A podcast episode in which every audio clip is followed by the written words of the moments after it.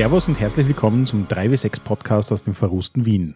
Dritte Staffel, Folge 6. Ich bin der Markus. Und ich bin der Harald. Wir reden hier übers Geschichten erzählen und Rollenspielen. Und im zweiten Teil unserer Miniserie zum Thema Blades in the Dark schauen wir uns das Setting genauer an.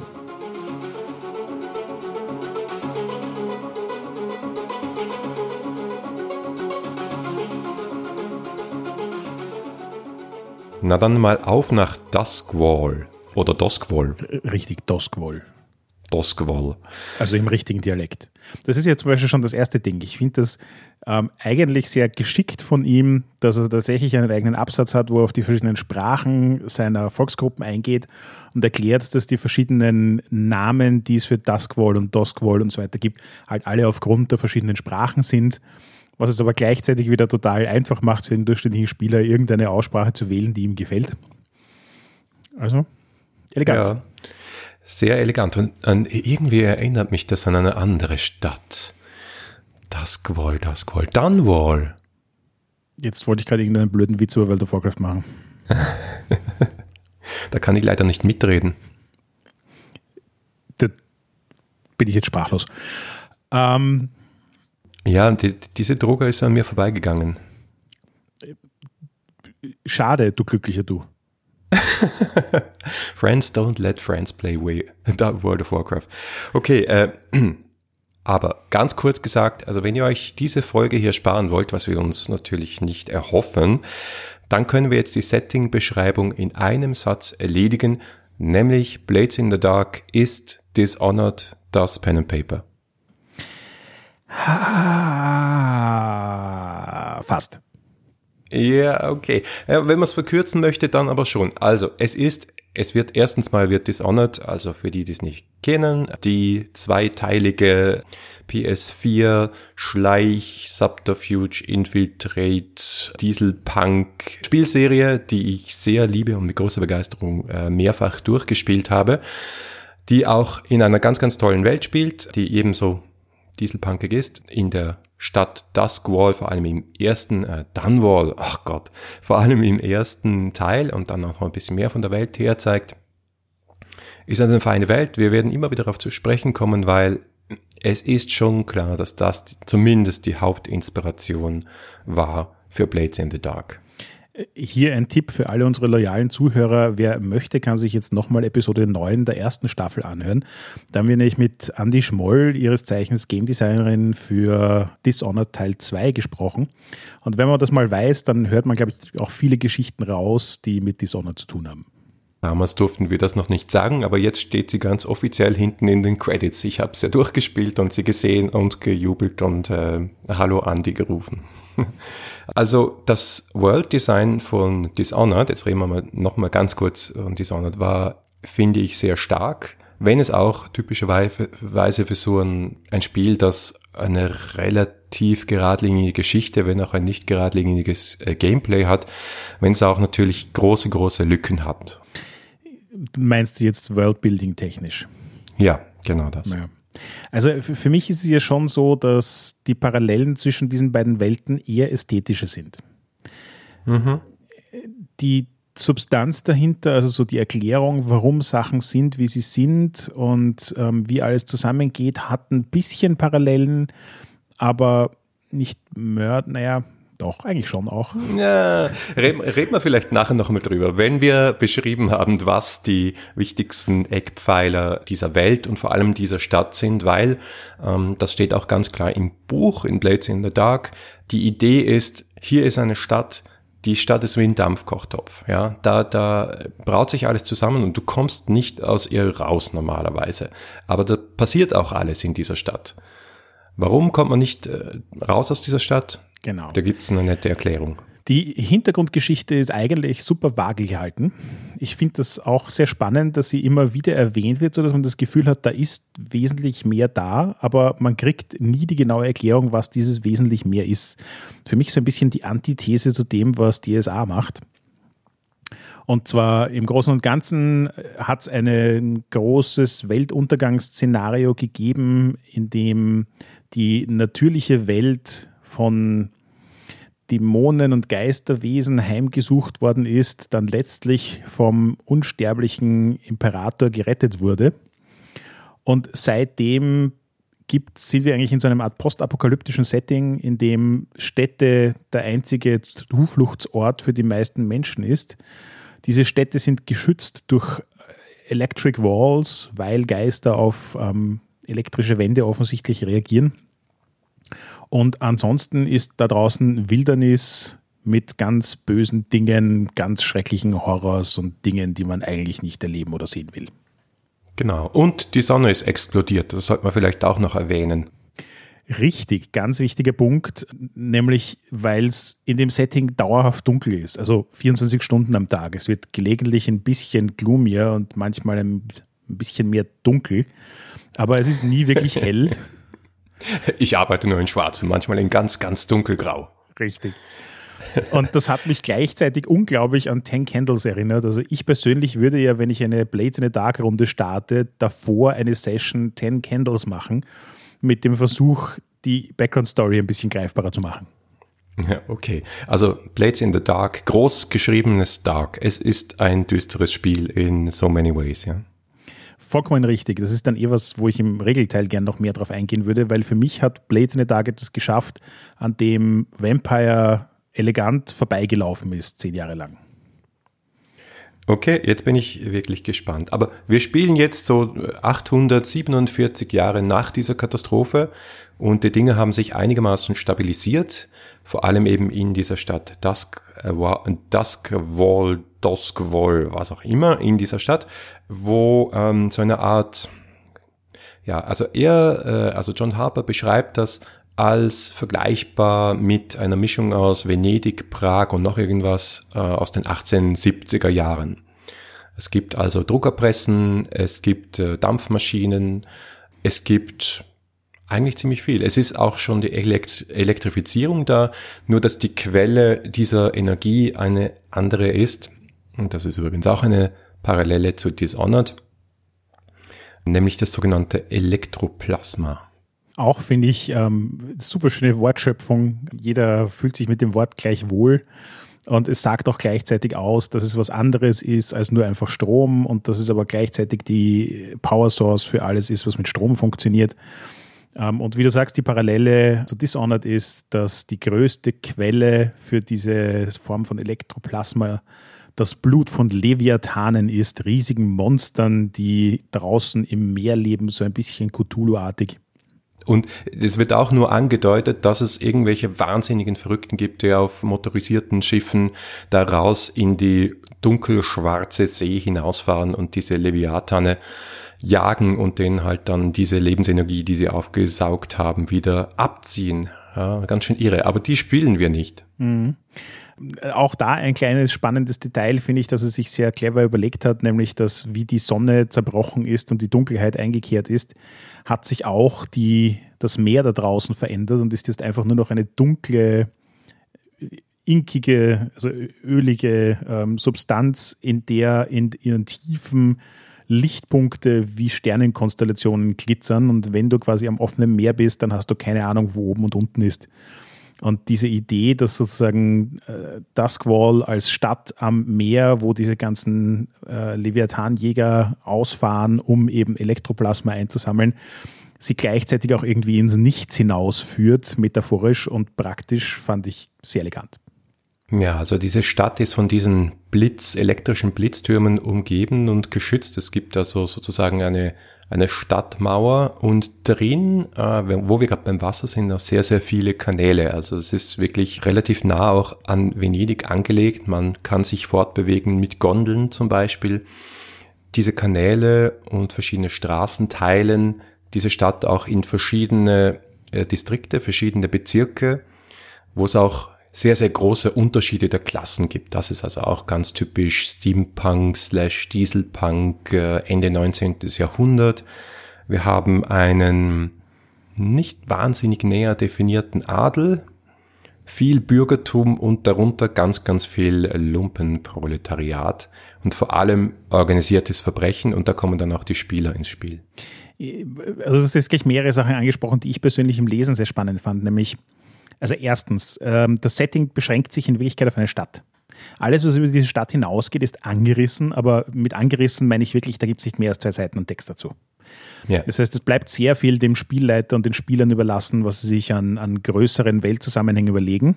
Und das hat auch gleichzeitig den Effekt, dass quasi die, die Größenordnung der Geschichten kleiner wird. Weil es passiert in der Stadt, du kannst aus der Stadt auch nicht raus, wenn das schief geht. Du willst aus der Stadt auch nicht raus. Und du weißt eigentlich auch nicht viel über dem, was da draußen ist. Das heißt, diese weltumspannenden, epischen Plots, wo irgendwelche Leute Dinge entscheiden, die die ganze Welt beeinflussen, sind hier runtergebrochen auf stadtumspannende Plots, die das Schicksal aller in der Stadt entscheiden und einzelne mächtige Leute werden das tun können. Und das fühlt sich irgendwie viel realistischer und sinnvoller an. Man hat das Gefühl, John Harper hat das Buch sehr, sehr stark aus, aus der Perspektive der Spielercharaktere geschrieben. Alles, was für sie relevant ist, nämlich welche Gangs gibt es in der Stadt, was sind die Machtverhältnisse, wie schaut das Ganze geografisch aus, wer sind wichtige Kontakte, wo kann man sich Drogen holen, wer sind die Hehler? Und so weiter. Das ist im Detail und genau beschrieben.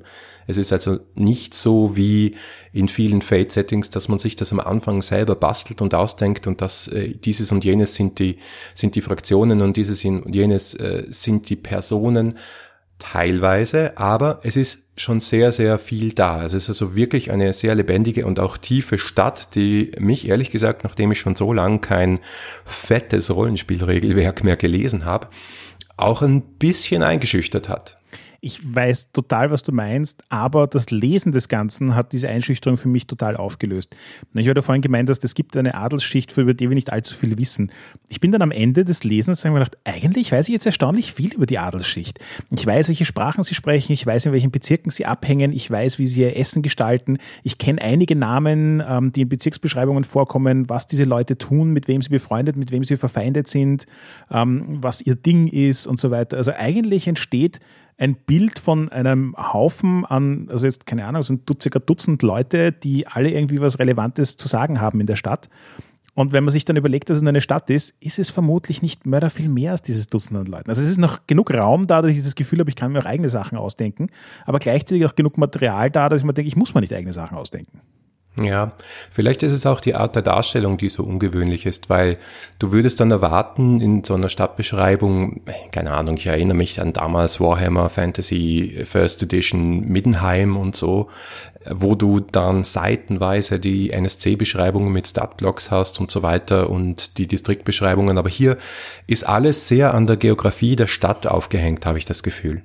Richtig, du hast, also ich habe eigentlich so gut wie keine Statblocks für irgendwelche NSCs gefunden, so auf generischer Ebene im Sinne von, das ist ein Thug, das ist ein, keine Ahnung was, ähm, aber nicht so, dass man sagt, das ist der Governor XYZ und das sind seine Stats dazu.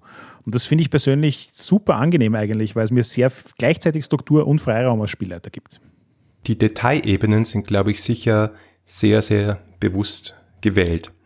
Was sind denn für dich noch so, so die wichtigen Eckpfeiler jetzt inhaltlich? Haben wir schon alles gesagt? Nein, gar nicht. Also für mich die ganz wichtigen Eckpfeiler sind, es ist kein historisches Setting im Sinn, also nicht mal im Sinn von Alternate History, sondern es ist ganz klar ein fantastisches Setting. Nämlich, so wie wir schon erwähnt haben, dass es die Leviathane und ihr Blut gibt, aus dem Energie gewonnen wird, gibt es eben auch Geister und Dämonen. Und die sind ein unglaublich präsentes, alltägliches, aber auch nicht ähm, sozusagen ständiges Phänomen. Also jetzt zum Beispiel solche Sachen wie, wenn jemand stirbt, jeder, der stirbt, wird im Prinzip zum Geist, aber es dauert drei Tage, bis sich der Geist vom Körper löst. Und weil Geister irgendwie relativ nervige, psychopathische Dinge sind, sie werden nicht mit der Zeit immer verrückter und immer aggressiver, will natürlich keiner von den Menschen, dass da jetzt viele Geister in der Stadt herumlaufen und alle Leute terrorisieren. Weswegen es dann eine eigene Fraktion, die Spirit Wardens gibt, die nichts anderes zu tun haben, als die Leichen von Leuten innerhalb dieser drei Tage einzusammeln und fachgerecht zu entsorgen, sodass kein Geist entsteht. Und auch das fand ich so ganz, ganz elegantes Setup, weil es ist so, es gibt Spirits, Vengeful Spirits. Damit kann man super viel Story machen. Ähm, passiert auch sicher immer wieder das, was quasi durch die, die Maschen des Netzes schlüpft und dementsprechend da ist. Aber es ist jetzt kein jeden Tag rennen 25 Geister rund um mich herum, sondern es ist ein in sich geschlossenes System, das äh, alle Komponenten hat, die es braucht, um einfach kontinuierlich weiterzulaufen. Hm, die Art von in Anführungszeichen Magie oder Übernatürlichem, die, die hier vorkommt, hat mir sehr gut gefallen. Es ist für mich eher weird als Fantasy. Hast du das auch so empfunden? Ja, absolut, absolut. Es ist, Fantasy ist es für mich eigentlich so gut wie gar nicht. Also nichts, was man aus klassischer Fantasy kennt, kommt hier wirklich vor. Es hat noch so ein bisschen Parallelen zu Urban Fantasy im Sinne von, es gibt die Idee des Vampirs und es gibt sowas wie Dämonen, wobei Dämonen hier eigentlich als Begriff für Dinge verwendet werden, die mit klassischer Beschreibung von Dämonen für mich nicht Mörder viel zu tun haben. Es, ist, es geht fast für mich eher so ein bisschen in Richtung, wenn jemand ein großer Fan von Cthulhu ist und versuchen würde, aus dem Cthulhu-Mythos Urban Fantasy zu machen, was kommt dann raus? Da würde ich jetzt nicht drauf rumreiten von Cthulhu, aber weird, ja. Also insofern als, als Cthulhu aus den Weird Tales kommt, absolut, ja. Also diese, diese schrägen, seltsamen Geschichten und im Prinzip im Zentrum von dem Ganzen sind wirklich immer diese Geister, eben die verschiedenen Ausformungen von Geistern, die halt verrückt geworden sind und wirklich rachsüchtig sind oder solche, die halt nur schwache Echos ihrer Existenz sind. Das ist super spannend beschrieben und inspiriert auch total zu Geschichten meiner Meinung nach. Und was auch dazu zum Weird noch passt, ist halt Weird Science, also diese verrückten Wissenschaftler, weil es gibt natürlich Alchemie, das passt wie Faust aufs Auge, und dann gibt es halt Leute, die versuchen zu studieren, wie man mit diesen Geistern interagieren kann und sie vielleicht auch ausnutzen kann und wie man vielleicht Geister oder Dämonen sogar in mechanische Apparate hineinzaubern kann. Dann sind das, sind das dann sogenannte Husks, also durch Dämonen getriebene Automaten. Und ja, das spricht mich an. Absolut. Und äh, eben, sie machen, ich finde, sie verquicken die Sachen so unglaublich elegant. Es gibt quasi stereotype Vorstellungen von Magiern und Kultisten, die irgendwelche alten Rituale ausführen, die keiner so wirklich versteht, die Orge Auswirkungen haben. Aber ebenso, wie du sagst, alles weird, ähm, nicht super reproduzierbar, weniger im Sinne eines, eines wissenschaftlichen Weltbildes und mehr im Sinne von, da ist jemand machtgeil und versucht alles, was er kann, um Dinge zu bewegen. Und gleichzeitig hast du daneben aber dann auch eben so äh, du hast quasi die mechanischen Seiten, du hast die elektroplasmischen Seiten, du hast die alchemistischen Seiten. Es ist so eine, wirklich so das, was ich mit der Wissenschaft vor 100 Jahren verbinde, dass die ganz viele heutzutage esoterisch klingende Sachen geglaubt haben, weil noch keiner dazugekommen ist zu überprüfen, ob das stimmt oder nicht. Also der Äther ist so eine ganz, er kommt in Wirklichkeit, wird ja nur fünfmal erwähnt in dem Buch, aber es ist so ein ganz natürliches Konzept, wo du denkst, ja, macht total Sinn in dem Setting. Ja, das ist dieses Übernatürliche in dem Setting. Es ist aber so, dass du nicht zwingend damit in Berührung kommst. Also ich glaube, im Laufe eines Abenteuers oder eines, eines Einsatzes, wie auch immer man das übersetzen möchte, wird das sicher Thema sein. Aber die Figuren, die du übernimmst als Spieler, sind eigentlich sehr stark so Straßencharaktere. Ja. Es gibt eigentlich eine Art so eine Gang, eine Bande, der du angehörst und dann geht's im Spiel eigentlich darum, dass du Sachen klauen gehst, irgendwo äh, ein, ein Gebiet übernimmst von einer anderen Gang.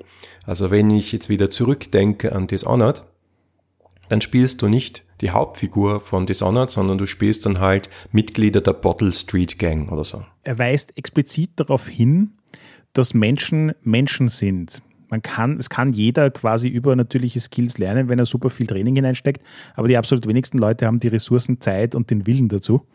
Und der Rest sind halt einfach stinknormale Menschen, die nichts mit Übernatürlichem im Kopf haben.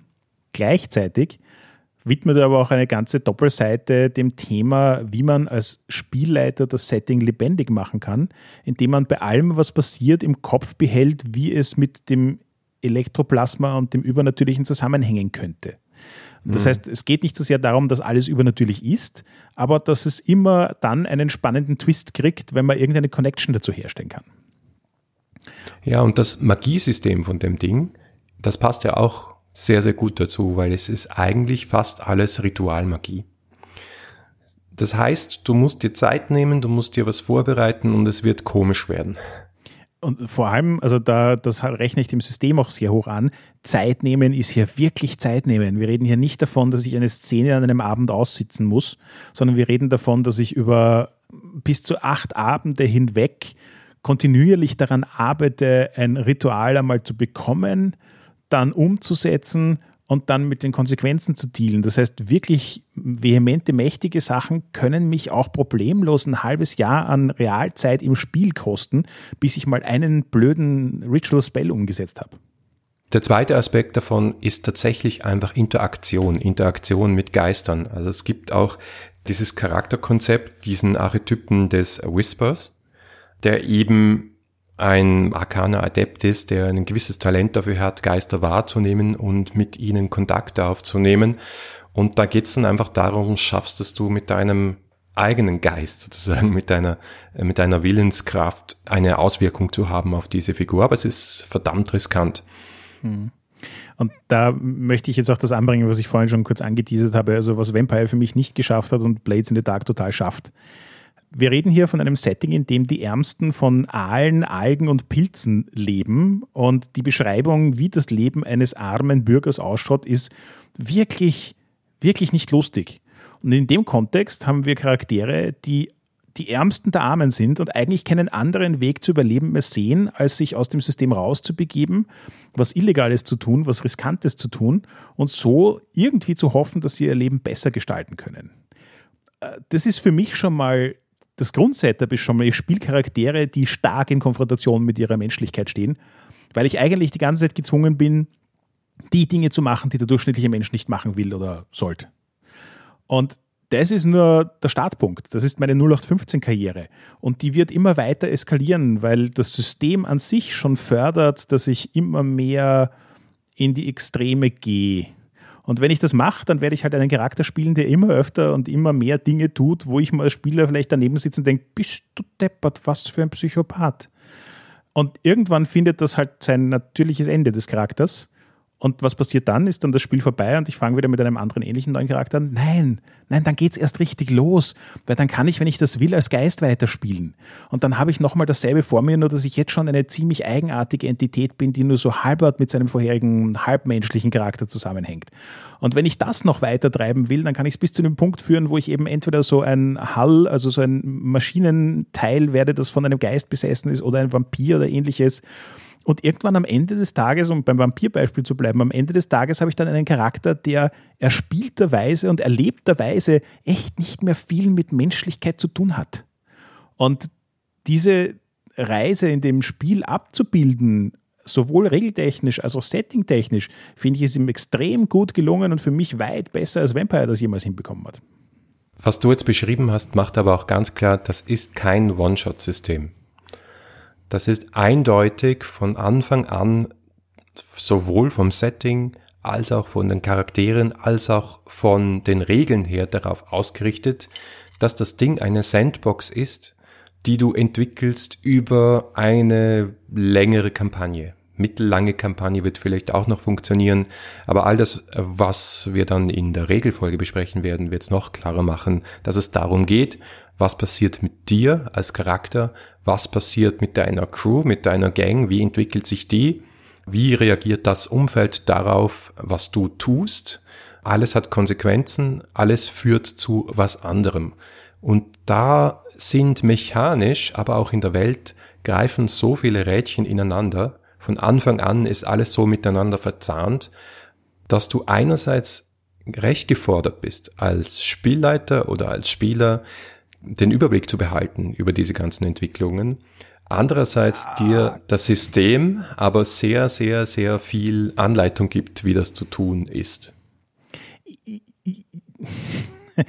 Ja, ähm, also, ja, ich möchte das allerdings insofern noch erweitern, was für mich persönlich extrem gut funktioniert, ist, das System weist dich mehrfach darauf hin, dass es keinen Sinn macht, allzu viel drüber nachzudenken. Und ich finde das unglaublich richtig. Also in meinem persönlichen Spielerlebnis, je mehr du über Blades in the Dark nachdenkst, desto schlechter funktioniert's. Je intuitiver und in, im, im Moment entscheidend du spielst, desto ärger und beeindruckender werden die Erlebnisse, die du mit und um deinen Charakter herum hast. Und die Tatsache, dass das System dem Rechnung trägt, dass es nicht nur, so wie du sagst, dass es mir die Anleitung und die Struktur bietet, dass ich ohne viel nachzudenken an Heist-Movie spielen kann, der auch über mehrere Staffeln hinweg gehen kann und trotzdem nicht aus interner Logikgründen auseinanderfällt und eine spannende Charakterentwicklung hinlegt, finde ich persönlich wirklich beeindruckend. Das ist das absolut einzige Erzählspiel, das ich kenne, das diese Form von sinnhaften Kampagnenmodus wirklich abbildet. Hm. Du hast mir die Spielerfahrung voraus. Und nach dem Lesen des Buchs habe ich mir gedacht, ich kann tatsächlich das nicht bewerten, ohne es gespielt zu haben. Ich habe das Gefühl, das mal sich raufzuschaufeln, da ist einen Details und wie sie ineinander greifen und, und regeln, das ist nicht ohne. Aber ich habe schon gespürt, da steckt so viel Design drin, dass ich glaube, im Spiel wird es dann sehr schnell intuitiv werden. Da sprichst du übrigens auch einen guten Punkt an, weil du vorhin schon mal gemeint hast, dass gewisse Dinge dich am Setting intimidiert haben. Also mich persönlich hat das ganze Buch intimidiert. Das ist ein 300-Seiten-Buch, von dem 40 Seiten Setting sind. Und die anderen 360, 360 Seiten sind reine Regeln. Punkt. Und zwar durchgehend. Also das Bildmaterial in dem Buch hält sich auch in Grenzen. Es sind auch durchaus komplexe, knackige Regeln, aber gleichzeitig und das ist für mich eben beim Setting sehr, sehr stark rausgekommen, so wie du sagst. Es sind, die Sachen sind unglaublich gut verzahnt, wirklich aufs Essentielle runter reduziert und eingedampft. Es funktioniert einfach. Du musst dich darauf einlassen. Es ist anstrengend, das mal alles zu lesen.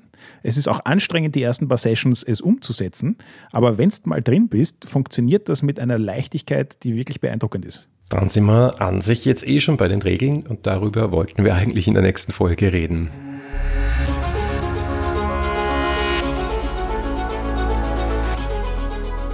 Danke fürs Zuhören. Das war der zweite Teil unserer Miniserie zum Thema Blades in the Dark. Feedback lesen wir gerne auf Facebook, Twitter oder im Web unter 3w6-podcast.com. Wenn euch diese Folge gefallen hat, dann empfehlt doch den Podcast einer Person weiter, die daran auch Spaß haben könnte. Oder ihr schenkt uns ganz viele Sterne auf iTunes. Auf jeden Fall danke fürs Zuhören und bis zum nächsten Mal.